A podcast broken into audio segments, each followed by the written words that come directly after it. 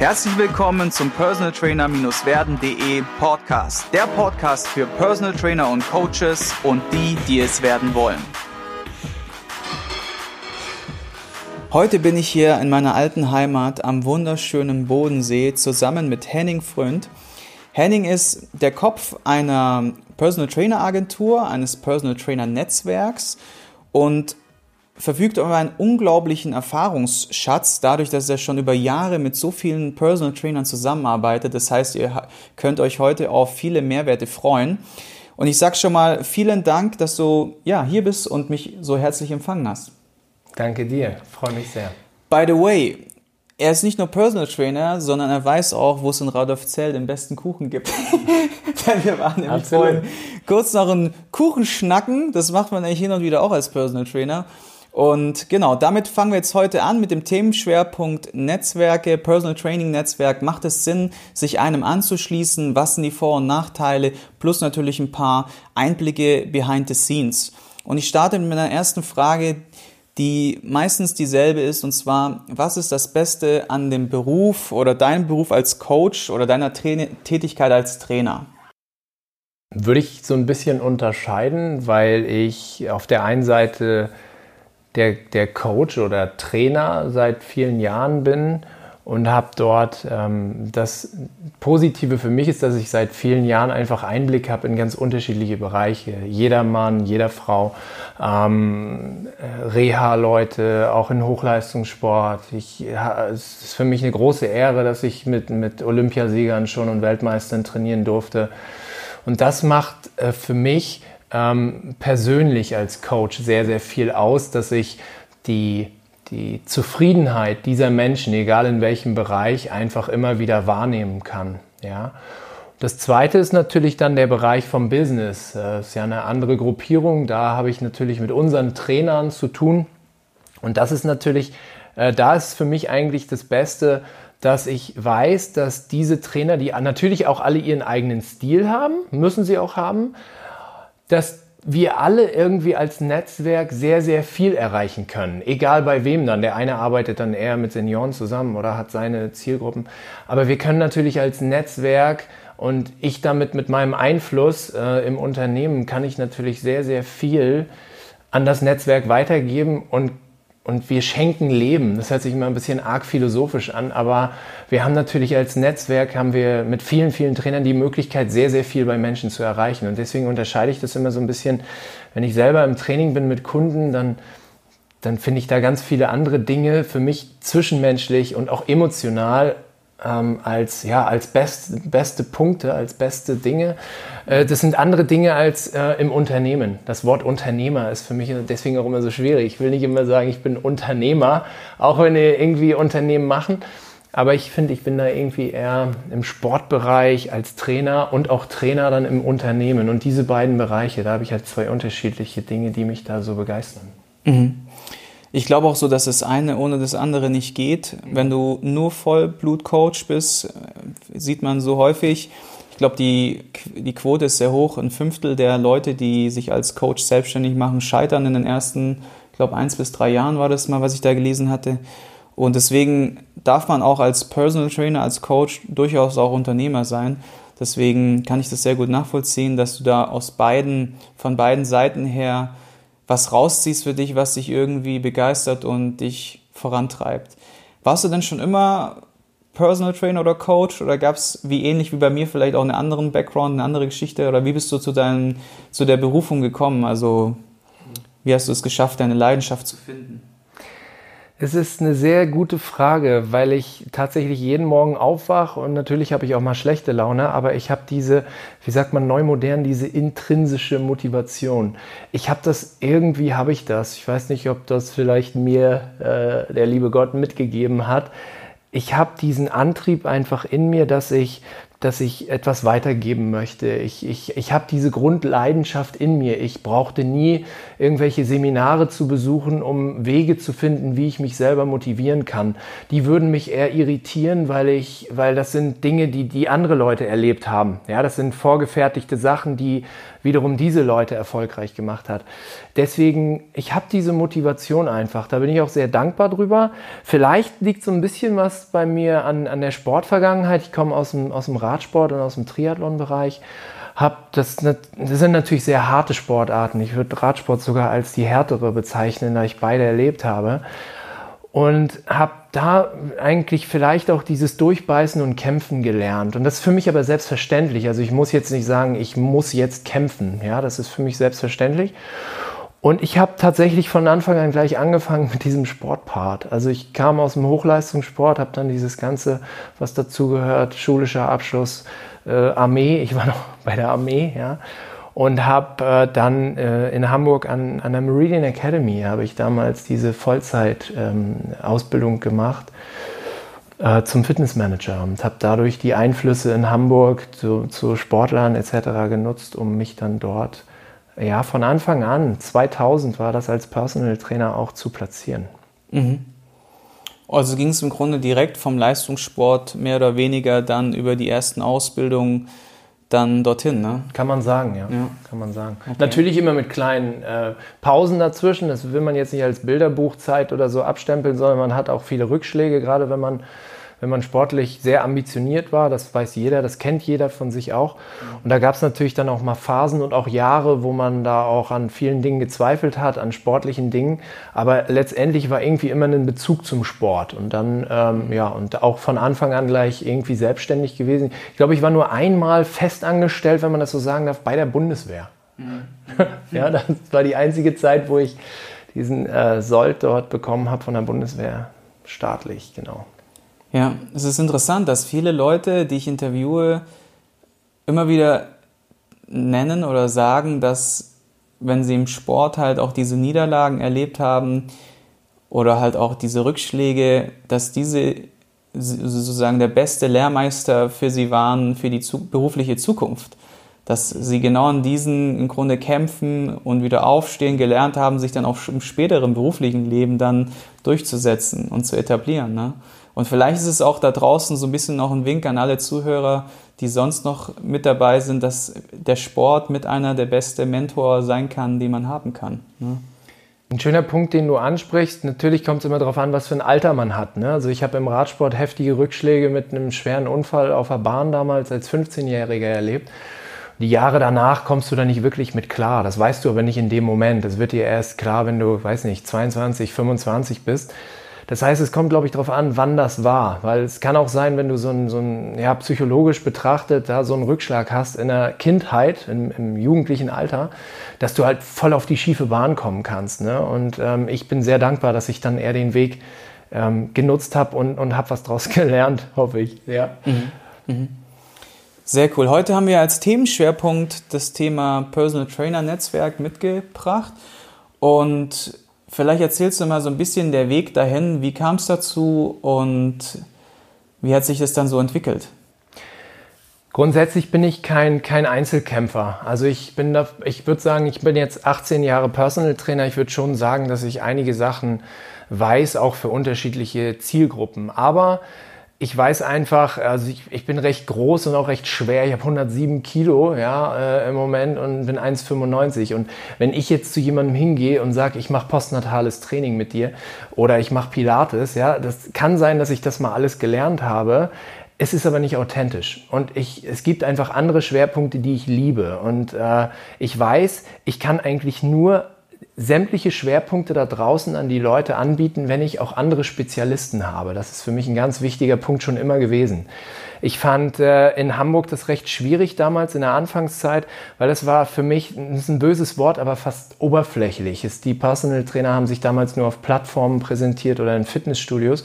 Du hast aber nicht wirklich die Qualität dahinter gesehen. Das heißt, mich hat immer so ein bisschen irritiert, warum macht jeder sein eigenes Ding? Weil eigentlich haben doch alle unterschiedliche Schwerpunkte. Warum tun sie sich nicht zusammen und erreichen dadurch viel mehr Menschen? Das war schon immer so ein Thema von mir. Und ähm, ich wollte irgendwie eine gewisse Qualitätssicherung mit reinbringen. Denn auch ich bin der Meinung, ähm, dass ein Zertifikat herzlich wenig darüber aussagt. Wir haben jetzt ja auch die Personal Trainer Academy und hört sich vielleicht komisch an, dass ich dann sage, ein Zertifikat äh, bedeutet nicht viel. Aber so aus der Erfahrung heraus ist das Zertifikat zwar ein nettes Blatt Papier, aber das, was dahinter steckt, ist entscheidend. Und die Qualität dahinter, die sagt viel mehr aus als das Zertifikat an sich. Und dafür wollte ich irgendwas, irgendwas kreieren. Und ich habe das alleine gemacht, viele Jahre erstmal in Hamburg mit meiner Ex-Frau damals und bin 2007 zum Bodensee gegangen und habe halt dort festgestellt, der Markt war da noch ähm, sehr klein äh, bis nicht vorhanden und habe dort dann eben ein Team aufgebaut mit dem Fit-Team Bodensee, das erste Team. Ich denke, das ist im Moment das größte Team in Deutschland mit 20 Trainern. Und wir haben dann halt hier gemerkt, dass das äh, recht cool funktioniert. Und ich habe damals mit dem, mit dem Ruven Bürgel vom, vom Fit-Team München damals, wir haben dann einfach gesagt, äh, er nennt sich Fit-Team in München, ich nenne mich Fit-Team am Bodensee und haben dann gemerkt, Moment mal, Moment mal, bei dir in München läuft am Bodensee läuft irgendwie stehen die Leute anscheinend da draußen im Moment auf diese authentische Art, dass nicht jeder alles kann und dass man eher gemeinsam gut vorankommt. Und dadurch haben wir eben unsere, unsere Standorte aufgebaut und auch gleichzeitig die Personal Trainer Academy. Mhm. Und für die Leute, die jetzt beispielsweise noch in keinem Netzwerk zugehören oder vielleicht auch darüber nachdenken, jetzt vielleicht mal in eins zu gehen, vielleicht auch gerade in ihren Anfängen sind. Was würdest du so sagen, sind die Vorteile, wenn man sich einem Netzwerk anschließt und dann vielleicht auch mal authentisch, was, was sind die Nachteile, was, vielleicht, was sind die Schwächen eines Netzwerks? Hm ist recht simpel, denke ich. Also ich würde fange mal mit den Vorteilen an, wie man es wie häufig so macht. Wir haben festgestellt, dass noch vor vielen Jahren das Thema Online-Marketing, wenn man gut im Online-Bereich platziert ist, dann kriegt man dadurch bis zu 80 Prozent seiner Neukunden. Ja? Mal Mund-zu-Mund-Propaganda äh, weggenommen, aber 80 Prozent der Neukunden, das war so vor fünf, sechs Jahren noch so. Das hat sich stark gewandelt. Man, man, man sieht im Moment durch diese riesen Markt im, im Online-Bereich, dass selbst Firmen, die gar nichts mit Personal Training zu tun haben, die Geräte verkaufen oder Fitnessstudios einfach haben, äh, Fitnessstudio-Ketten, die müssten nur im Internetbereich äh, optimieren auf Personal Trainer, als Beispiel Hamburg. Und dann bist du, dann, dann, die haben so viel Power, dass die in Hamburg da oben wahrscheinlich sehr, sehr viel sofort an den ersten Plätzen im Internet einnehmen. Das heißt, es ist nicht mehr so leicht im Online-Bereich äh, easy ähm, Kunden zu kriegen. Wir haben mittlerweile durch unser Netzwerk sehr viele Internetseiten, können das sehr geschickt machen im Online-Marketing, kriegen dadurch auch noch online viele Kundenanfragen. Aber es bedarf eines kommunalen Marketings immer mehr äh, im kommunalen Bereich zu sehen, was spricht hier die Menschen an, was sind meine Zielsetzungen, meine Zielgruppen und dadurch eigentlich aktiv zu werden. Und wir lernen natürlich irre viel durch die einzelnen Standorte, die wir dann haben. Das sind mal so die Vorteile unseres Netzwerks, würde ich sagen. Ansonsten sind so die Klassiker, die auch Leute, die sich bei uns informieren, äh, wie sieht's aus mal mit Vertretungen? Ja, was ist, wenn ich im Urlaub bin? Wie kann mich da jemand unterstützen, wenn ich krank bin? Wir arbeiten in der Freizeit der Menschen. Wir arbeiten morgens, manchmal in der Mittagspause, abends, Wochenende, feiertags. Es gibt sehr viele Personal Trainer, das weiß ich auch von, von dir und und deiner Frau, dass ihr offen darüber häufig geredet habt, dieses Ausbrennen als Personal Trainer.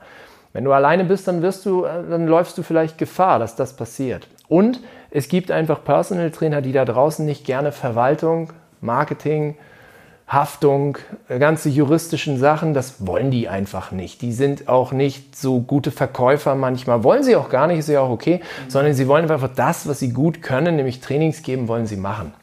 Und das ist wahrscheinlich aus meiner Sicht sind die Vorteile von einem Netzwerk, ähm, die wir auch letztlich bieten. Man muss aber auch ganz klar sagen, es gibt eine, ganz leicht gesagt, es gibt Nachteile. Und zwar, wenn man sich einfach nicht in diesem Bereich sieht. Also wenn man sagt, ich bin einfach eine, sagt man so schön, Rampensau. Ja? Ich bin für mich alleinstehend eine Rampensau. Ich habe die Power. Ich will das auch alleine machen. Ich will kämpfen. Ähm, ich weiß meine Wege, wie ich an Kunden herankomme. Ich habe gar keinen Bock, mein Wissen mit anderen zu teilen. Das ist dann auch, dann ist der nicht richtig in einem Netzwerk. Das geht dann auch schief. Ja. Mhm. Was ich persönlich eher als schade empfinde, ist, dass es eben immer noch sehr, sehr viele von denen er gibt, die, die von sich so überzeugt sind, dass sie eben auch offen und ehrlich sagen, ich bin der Größte von allen. Und das ist für unsere all, aller Kollegen da draußen natürlich eher nicht so schön, wie ich finde. Klar, ich baue jetzt ein Netzwerk auf, weil ich finde, man sollte sich eher miteinander Gedanken machen und weniger sich miteinander, untereinander zerfleischen. Das macht für mich herzlich wenig Sinn. Mhm. Ich denke auch, dass es, wie du sagst, einmal gibt es solche Machertypen, die einfach vorwärts wollen und ich glaube, die brauchen auch diesen Freiraum um ihre ganze Energie, ihre ganze PS auf die Straße zu bringen. Auf der anderen Seite, wenn es, wie gesagt, dazu kommt, dass einer, dass die Leute sich gegenseitig so krass in Konkurrenz sehen, dann ist es häufig eher getrieben durch Existenzängste ne? oder halt auch durch Ego-Geschichten, durch Persönlichkeit einfach auch. Und da gilt es einfach mal so, das Ganze so auf der, mit der Brille zu sehen und zu überdenken und vielleicht daran ein bisschen zu arbeiten. Ne? Hast du denn konkret so ein, zwei, sagen wir mal, Fälle oder Beispiele, wo du sagst so, boah, das war echt geil, da haben wir echt wirklich richtig was für, in der Gemeinschaft erreicht, so, wo, wo, wo, wo du sagst, ähm, das, das würde man alleine so jetzt nicht stemmen können. Ne? Ich denke, dass wir, das ist der Austausch, den wir untereinander haben. Also wir treffen uns einmal im Jahr persönlich mit allen Standorten. Wir haben zweimal im Jahr eine Ausbildung mit allen Standorten und allen Standorttrainern. Und wir haben dreimal im Jahr so eine Telefonkonferenz untereinander, um uns auszutauschen. Und ich hätte das nie für möglich gehalten, was sich in diesem Netzwerk entwickelt. Du hast halt Standorte auf dem Ländle, ja, im Ländle und Standorte in der großen Stadt. Und das, was dort auf einmal, die, die haben ja ihr normales Leben. Du siehst die ja nicht jeden Tag, wie wenn du einen Festangestellten hast, mit dem du jeden Tag verbringst, ja.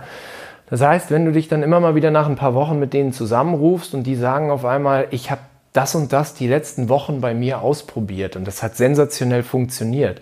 Und dann sagt der Nächste in der Telefonkonferenz oder wo auch immer gerade der Austausch ist, persönlich oder am Telefon, ja, ich habe was ganz anderes erlebt, ich habe das und das erlebt. Und du hast auf einmal bei so einem Telefonat, hast du Know-how aus, aus äh, dann 10 oder 15, manchmal mehr Standorten, wo du denkst, verdammte Axt, das steht in keinem Lehrbuch da draußen, sondern das ist einfach aus der Erfahrung, aus der Praxis heraus. Und das ist, also das haut mich eigentlich am meisten um von dem, was wir da so auf die Beine stellen und zwar alle. Deswegen unbedingt, was wir auf die Beine stellen. Ne? Das, das kannst du niemals, weil du kommst, kommst ja nicht alleine drauf. Ja? Die, das ist wirklich beeindruckend, mhm. muss ich sagen. Ja. Kommen wir mal zu einem ganz anderen Thema und zwar eine meiner Lieblingsfragen im Interview ist ja auch, so ein bisschen zurückblickend auf deine Vergangenheit als Coach, als Trainer, als Unternehmer. Was war denn dein größter Fehler? Also, und vor allem, wie ist es dazu gekommen und was hast du dann mitgenommen daraus?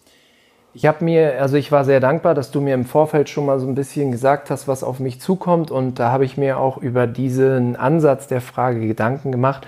Und es ist diese Frage, das zu beantworten, ist unglaublich schwer für mich, weil ich genau an dem Punkt, wo ich jetzt gerade bin, äh, der, der ist genial, der Punkt. Da freue ich mich, dass ich hier bin. Und alles, was dazugehört hat, war ja ein Teil davon. Ja, also es ist generell so, dass ich ähm, sehr wenig mich in der Vergangenheit auf, auf, auf in der Vergangenheit aufhal, aufhalte. Ja, danke. Aufhältst, genau, danke. Ähm, sondern eher in der Gegenwart und in der Zukunft mit den Ideen etc. Das heißt, es fällt mir sogar schwer, mir Gedanken zu machen, was da so war. Natürlich ist es so, du hast sehr viele Menschen kennengelernt, die, denen du auch dein Vertrauen geschenkt hast, ähm, die mit dir Business gemacht haben, auch Alpha-Tiere waren und, und hast viel versucht, mit denen zu bewegen und wurdest dann maßlos enttäuscht. Aber trotzdem würde ich immer sagen, die waren genau zu der Zeit einfach unglaublich wichtig. Ich habe aber doch noch einen Punkt gefunden. Ich habe eine, eine sehr hohe Risikobereitschaft.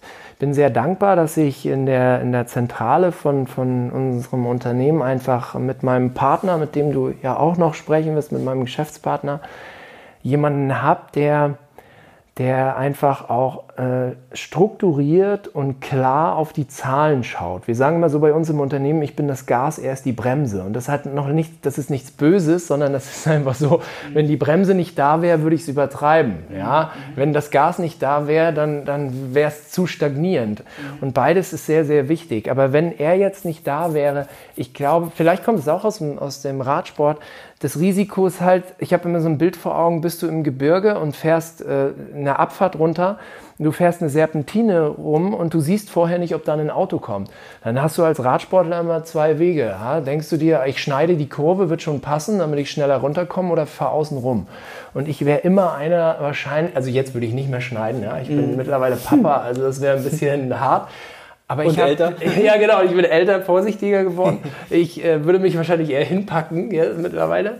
Nee, Spaß beiseite. Ich, ich habe eine unglaublich hohe Risikobereitschaft. Mhm. Und die ist, als, ähm, äh, ist in einem Unternehmen sehr, sehr wichtig. Aber ähm, sie muss auch gebremst werden. Denn dadurch kann man sich auch als Unternehmen zerlegen. Ja. Mhm. Das bin ich dankbar. Ich, ich denke, das ist mein größter Fehler, den ich, äh, wenn das Fehler wären, da habe ich viele gemacht wurde aber immer wieder dann gebremst und dann hat es dann doch geklappt zum Glück. Also könnte man sagen, dass du, ja, dass man sagen könnte, du hast einfach jetzt über diese Eigenschaft, die du jetzt vielleicht als negativ eher deuten würdest, jemanden kennengelernt, der genau diesen Part ergänzt. Korrekt. So wie ich mich mit Mareike zum Beispiel super ergänze genau. in vielen Sachen. Genau, also das ist auf jeden Fall ein sehr wertvoller Tipp, den du da raushaust. Und ähm, jetzt kommen wir auch gleich zur nächsten Frage in der Form. Was würdest du sagen, ist die wichtigste Eigenschaft, die ein Personal Coach oder ein Trainer haben sollte für den Be Alltag als Coach? Ich habe zwei. Gerne auch drei. das erste, äh, das passt vielleicht so ein bisschen zu den Dingen, die ich schon gesagt habe, authentisch sein. Es ist äh, ganz wichtig, meiner Meinung nach, authentisch zu sein. Wenn du ähm, den Leuten versuchst, etwas anderes zu verkaufen, als du eigentlich bist, dann glaube ich, funktioniert das nicht. Ich, genauso wie Verkauf. Also Verkauf sollte aus dem Bauch herauskommen. Das ist immer dieses Authentische. Ja? Denn ähm, ich habe da auch ein schönes Beispiel, äh, wenn ich die, die Zeit habe. Und zwar habe ich mal auf der FIBO gesehen, dort waren drei drei Banner standen dort auf jedem, an, an unterschiedlichen Stellen. Auf jedem dieser Banner stand irgendein Trainer, ich will ihm gar nicht zu nahe treten, weiß ich, ich kenne ihn ja nicht. Das ist der beste Personal Trainer Deutschlands. Komischerweise waren das aber auf allen drei Bannern unterschiedliche Personen. Und diese Art zum Beispiel von Werbung ist für mich nicht authentisch. Denn was ist der beste Personal Trainer? Das gibt es für mich nicht. Es gibt Leute da draußen, die wollen einfach mit Sigi trainieren. Und es gibt Leute vielleicht, hoffentlich, die wollen auch mit mir trainieren. Und natürlich haben wir unsere, unsere fachliches Know-how und so weiter, aber es gibt einfach Leute, die wollen einfach mit dir oder mit mir trainieren. Und in dem Moment ist das Thema der beste Personal Trainer Deutschlands nichts äh, ähm, Objektives mehr, sondern was Subjektives. Und das ist für mich zum Beispiel ein, ein, großartiges Beispiel gewesen, das war nicht authentisch. Mit sowas würde ich nie werben. Ich würde nie werben, unser, unser Netzwerk ist das beste Deutschlands. Das, das weiß ich gar nicht. Wir haben vielleicht das äh, größte Netzwerk, ja? Mhm. aber ich weiß nicht, ob wir das beste Netzwerk haben. Ja? So, und das Zweite ist, man muss coachen können. Mhm. Ja, ähm, das ist, ja, also coachen können ist ja nicht so simpel. Was ist, was ist coachen? Ja, Coachen ist für mich, jemanden durch sinnvolle Fragestellungen eigentlich zu lenken. Jemandem zu sagen, du drück dein Knie nach außen, ist die Frage, ist das Coachen oder nicht? Äh, dann drückt er sein Knie nach außen. Ihn er selbst darauf bringen, was jetzt gerade das Thema ist, dann verankert er es viel besser. Ja? Das ist eine Rieseneigenschaft. Coachen zu können ist nicht leicht. Mhm. Ja, coachen können, äh, können ist nicht leicht. Ja, das ist glaube ich auch eine Sache, die man jetzt über die Jahre dann halt in der Form sich aneignet, ne? die auch über die Erfahrungswerte kommen und dann wahrscheinlich auch, wenn wir wieder beim Thema Netzwerk sind, dann, wo man von anderen einfach nochmal Tipps und Tricks bekommt, weil die Personal Trainer Szene ist auch ein Grund, warum ich den Podcast mache, ist ja schon so ein bisschen eigenbrötlerisch unterwegs, jeder für sich aus, unterschiedlich, aus unterschiedlichen Motiven heraus und da ist natürlich so eine Gemeinschaft dann auch doch wirklich äh, ganz sinnvoll. Ne? Die nächste Frage ist, welche ein bis drei Hörbücher, Fachliteratur, Bücher oder so hast du in der letzten Zeit oder überhaupt gelesen in deinem Leben und kannst uns empfehlen und warum? Ich kann mich hauptsächlich immer an ein Buch erinnern. Deswegen, es ist einfach ein Buch, was mich, was, was mich immer wieder beschäftigt. Das, das habe ich auch schon mehrmals gelesen. Und das Buch ist Unverkäuflich, heißt das. Und das ist von Bobby de Kaiser. Bobby de Kaiser war sogar mal eine kurze Zeit äh, Torhüter beim, beim FC Bayern München. Das war aber gar nicht der Schwerpunkt seiner Karriere, sondern er hat Dedon, also Dedon, diese Rattanmöbel äh, hat er ja gemacht. Und äh, oder macht es auch immer noch, ja, und hat praktisch dort sich ein, ein, ein Weltunternehmen damals aufgebaut und hat äh, 2008, meine ich, oder 2007 oder ähm, kurz bevor diese, diese Wirtschaftskrise war, hat er sein, sein Unternehmen so verkauft, dass er es einfach, dass er nichts mehr zu sagen hatte, mit einem sehr, sehr hohen Betrag. Ich glaube, er hatte auch noch Anteile. Und das Faszinierende für mich war, ähm, die Leute, die dann in seinem Unternehmen was zu sagen hatten, haben dieses Unternehmen in der Wirtschaftskrise fast an die Wand gefahren und haben sich dann irgendwann in dieser Wirtschaftskrise 2008, 2009 dazu entschieden, das Unternehmen einfach zu verkaufen, wenn das überhaupt noch geht. Ansonsten, äh, dass es einfach platt gemacht wird. Mhm. Und da hat Bobby de Kaiser das ganze Geld, was er hatte, was, äh, mit dem er, was er bekommen hatte, als er sein eigenes Unternehmen verkauft hat, genommen und hat sich alles zurückgekauft und hat sein eigenes Baby wieder von Grund auf hochgewirtschaftet. Und das finde ich unglaublich. Also finde ich, diese, diese eine Geschichte, die, die inspiriert mich so sehr.